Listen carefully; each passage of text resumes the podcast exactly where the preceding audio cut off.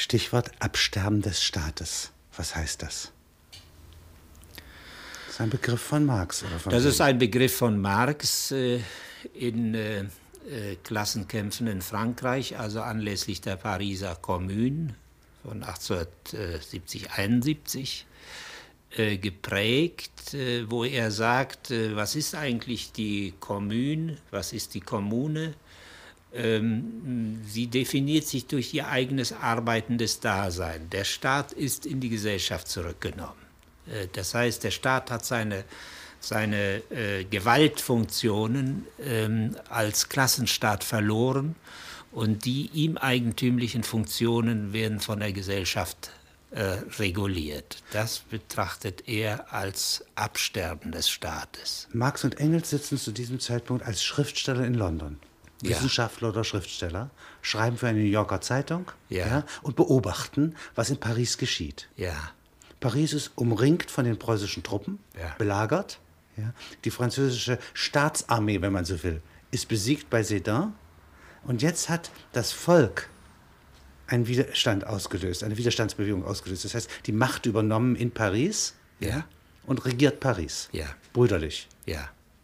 Aber eben überwiegend nur Paris, nicht? Das ist das Problem eben dieses Aufstandes, dass er sehr zentralisiert ist und wenn Paris fällt, fällt das ganze übrige Land und die preußischen Truppen haben ja mitgeholfen oder sind entscheidend gewesen für die Niederschlagung dieses äh, Kommuneaufstands. Aber in der, äh, in der äh, Phase, also in der Todesstunde eines Reiches, wenn, so, wenn man mal so groß reden will, ja, nicht, bildet sich sozusagen eine Utopie, ja. Ja, dass die Menschen selber das Regiment in die Hand nehmen. Ja, für eine kurze Zeit und äh, äh in begrenzten äh, Räumen. Und Marx spricht bewusst vom Absterben des Staates. Er sagt nicht von der Abschaffung des Staates. Den Staat kann man nicht abschaffen, und den kann man auch nicht zerstören, äh, sondern äh, er stirbt nur in dem Maße ab, wie seine die Gesamtgesellschaft betreffenden Funktionen von anderem übernommen von werden. der Gesellschaft übernommen werden, ausgeführt übernommen werden. Ja, die Selbst, Selbstregulierung äh,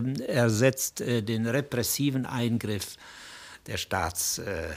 Äh, dann, dann stirbt er ab. Und das kann wenn er überflüssig, wenn er überflüssig wird, stirbt er ab das heißt also, einerseits kann er dadurch, dass die Menschen ihre Autonomie organisieren, und das müssten sie wahrscheinlich auf allen einzelnen Gebieten verschieden tun. Ja. Nicht? Das heißt, sie organisieren, wie sie lernen, sie organisieren, wie sie sich ernähren und wie sie produzieren. Sie organisieren, äh, wie sie mit anderen Völkern ja, Verkehr haben. Ja. Das ist doch richtig. Es ja. wäre jedes Mal etwas anderes. Es wäre vielfältiger als der Staat. Es wäre nicht also Ministerien, zehn, zwölf Ministerien, sondern es wäre eine unendliche Fülle von Selbstorganisation. Ja. Das ist die also eine ist, Richtung. Ja. Und die entgegengesetzte wäre, der Staat ist überflüssig, weil er überlagert ist, zum Beispiel durch eine Mafia. Ist das auch richtig? Der stirbt auch ab durch Raubbau. Naja, dann bedeutet das, dass also ähm, äh, eine Refeudalisierung stattfindet, wie äh, in bestimmten äh, Systemen, in denen äh, die Mafia äh, Staatsfunktionen übernimmt, zum Beispiel Eintreiben von Steuern oder Eintreiben äh, äh, des, äh, wie, ich das erfahren habe in Königsberg, dass man mir sagte, also die Mafia spielt da eine sehr große Rolle äh, in der Sanktionierung von Verträgen. Keiner hält hier Verträge ein, aber die Drohung der, der, der Mafia, dieser Mafiosen, äh, eine kleine Abgabe die, die ist das zu erreichen. Durch, äh, durch Abgaben äh, erzwingen die das Einhalten von Verträgen. Und das ist eigentlich nicht das, ist das Vorstaatliche. Das ist so war eine Gesellschaft im Mittelalter, so ist es. bevor es einen Staat so gibt. So ist es. Und das bedeutet natürlich auch nach demselben mittelalterlichen Pro äh, Prinzip Protego ergo obligo. Also ich, ähm, äh, ich schütze, ich schütze, ich schützen kann. Ja, ich schütze euch, also kann ich euch äh, verpflichten. Und äh, das ist eine gefährliche Aufhebung äh, des Staates, eine gefährliche Aufhebung des Staates. Da stirbt der Staat nicht einfach ab, weil die Funktionen in die Gesellschaft äh, zurückkehren, in die zivile Gesellschaft, sondern hier bilden sich staatsähnliche Gewaltmonopole, ähm, die am Ende vielleicht sogar Hoheitsbefugnisse annehmen, indem sie eigene Polizei aufbauen. Und äh, auch die Privatisierung bestimmter Funktionen geht in diese falsche Aufhebung eben des, des staatlichen Gewaltmonopols. Woher kommt der Ausdruck links im politischen Sinn? Der hat verschiedene Wertungen durchgemacht. Also ursprünglich ist es einfach eine Ortsbezeichnung, Bergpartei, Gironde, Mitte, Sumpf.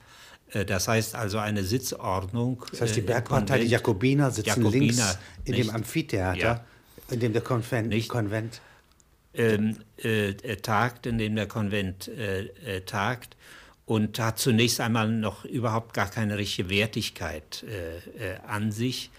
Äh, er bekommt äh, die, dieses Wort, dieser Begriff bekommt seine Wertigkeit in den 20er Jahren äh, des 19. Jahrhunderts, wo dann die Ordnungsparteien, die Ordnungsparteien rechts sitzen, um auch ihren rechtmäßigen Titel auf Ordnung zu unterstreichen und ähm, äh, die, äh, die, die Rebellierenden, die Revolutionäre, die früheren Revolutionäre, das heißt alle die, die die bestehende Ordnung in Frage äh, stellen, in die linke, auf die linke Sitzordnung gedrängt äh, werden und die entwickeln jetzt ein positives Verständnis äh, von, von links. Da beginnt es eigentlich erst, dass links eine eine Identitätsbestimmung, auch eine politische Identitätsbestimmung ist, die über die bloße Sitzordnung hinausgeht. Also Anfang des, äh, mit, mit Beginn der Chartistenbewegung in England, also mit Beginn der Arbeiterrebellion, der Arbeiterbewegung, beginnt so etwas wie ein positives Verständnis von, von, äh, von links. Und im 20. Jahrhundert? Äh, ist links und Freiheit und Sozialismus äh, äh, sind alle diese Begriffe, die damit verknüpft werden mit Kritik an der bestehenden Gesellschaft, an, den, an der Herrschaftsordnung, so hoch besetzt, dass die Linke nicht in ihren verschiedenen Variationen ähm, einigermaßen trennscharf in ihrem Selbstverständnis sich äh, von allen Rechtsparteien abgrenzt. Also es ist eine Entwertung von rechts, äh, findet im 20. Jahrhundert äh, statt. Äh, woran würde man einen Rechten erkennen? Was ist, gehört, äh, was ist der gemeinsame Nenner ja, für einen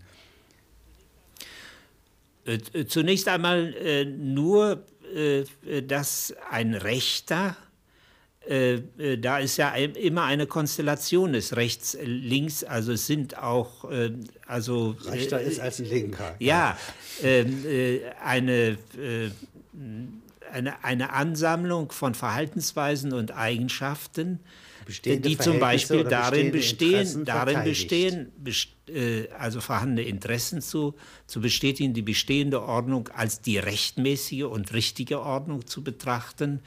Und ähm, äh, natürlich auch äh, alles das, was diese Ordnung in Frage stellt, äh, in die Situation eines Feindes, eines Gegners äh, äh, bringt. Stichwort Globalisierung.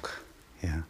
Was äh, versteht man darunter? Das ist ja auch etwas, was, ich, was den Nationalstaat zunächst einmal gefährdet, überlagert. Ja. Die, die nationalstaatliche Organisation im 18. und 19. Jahrhundert äh, ist ja wesentlich äh, ein, ein Prozess, äh, in dem äh, die, die bürgerkriegsähnlichen Tendenzen äh, äh, eines Territoriums äh, aufgehoben werden. Und was da an bürgerlicher Gesellschaft entsteht, hat auch immer Regulierungsfunktion gehabt gegen dem an sich durch Globalisierung bestimmten kapitalistischen Produktions- und Austauschprozess.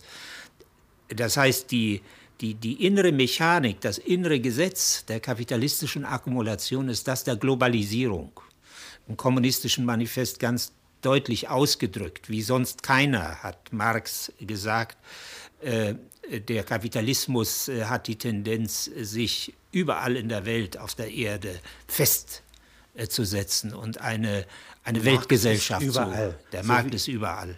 Und sogar eben, dass es so etwas wie Weltliteratur äh, äh, damit entsteht. Also er hat das nicht nur negativ definiert, diesen, diesen Prozess. Eine, die planetenweite Intelligenzform. Ja, äh, es werden Borniertheiten, lokale ja, Borniertheiten ja. auch über, äh, überwunden.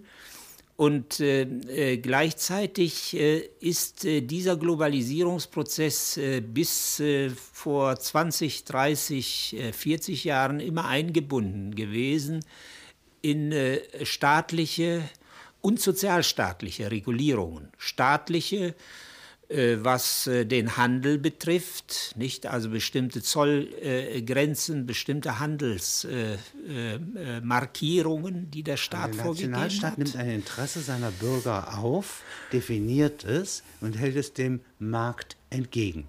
So kann man es doch nennen. Ja, nach außen und nach innen. Nach außen, was also die Handels, äh, Freihandel, was Freihandel betrifft, die Grenzen des Freihandels oder wo es äh, und nach innen die sozialstaatliche Komponente, äh, die natürlich sehr stark auch geprägt ist durch die äh, gewerkschaftlichen Kämpfe und durch die Arbeiterbewegung. Aber er nimmt das auf. Es wird sozialstaatlich sanktioniert, äh, äh, was an solchen äh, sozialen Errungenschaften äh, äh, vorliegt. Und ähm, Globalisierung heute bedeutet, dass diese Grenzmarkierungen außerhalb der kapitalistischen Logik zerbrechen, sowohl die sozialstaatlichen Verankerungen ähm, wie auch, was eben genauso schlimm ist, dass der Kapitalismus dadurch, dass nach der Oktoberrevolution eine Art Alternative entstand, äh, sich immer damit befassen äh, musste, besser und freier zu sein. Ähm, äh, also äh, freiere Bürger, gesichertere Bürger, angstfreiere Bürger äh, zu haben. Diese Abgrenzungsrealität gegen den Ostblock ist zerbrochen. Und jetzt bewegen wir uns in einer Zeit, äh, die eigentlich keiner der bürgerlichen Ökonomen für möglich gehalten hat, dass der Kapitalismus sich völlig frei bewegt von allen äh, Schranken und Bremsen allen Barrieren, allen, allen Beißhemmungen auch. Und das ist ein weiteres Element der Globalisierung. Globalisierung in diesem Sinne ist ein Erpressungsmittel. Wenn ihr nicht Löhne senkt, wenn ihr euch nicht zufrieden gibt mit dem, was wir euch vorschreiben, äh, dann gehen wir in andere äh, Länder. Das erfolgt nicht, aber es ist ein sehr starkes öffentliches Erpressungsmittel, diese Globalisierungsdrohung.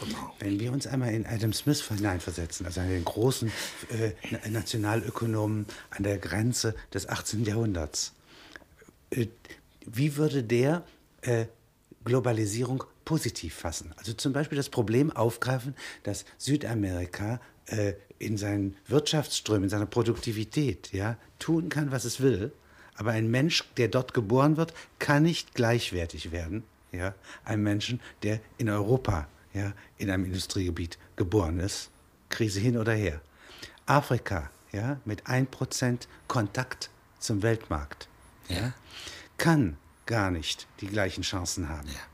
Sodass also hier, du bist ungleich geboren, ja, ja. nochmal wieder auf einer ganz anderen Weise als in der Französischen Revolution ausgedrückt wird, weltweit. Ja die Idee der Invisible Hand nicht äh, bei Adam Smith, der unsichtbaren Hand, die das äh, reguliert, äh, ist äh, bei ihm selbst immer sehr vorsichtig interpretiert äh, worden. Er ist nicht der Auffassung gewesen, dass das immer funktioniert, dass das äh, Privatinteresse in Konkurrenz dazu führt, dass auch die Gesamtgesellschaft reguliert wird. Denn er ist moral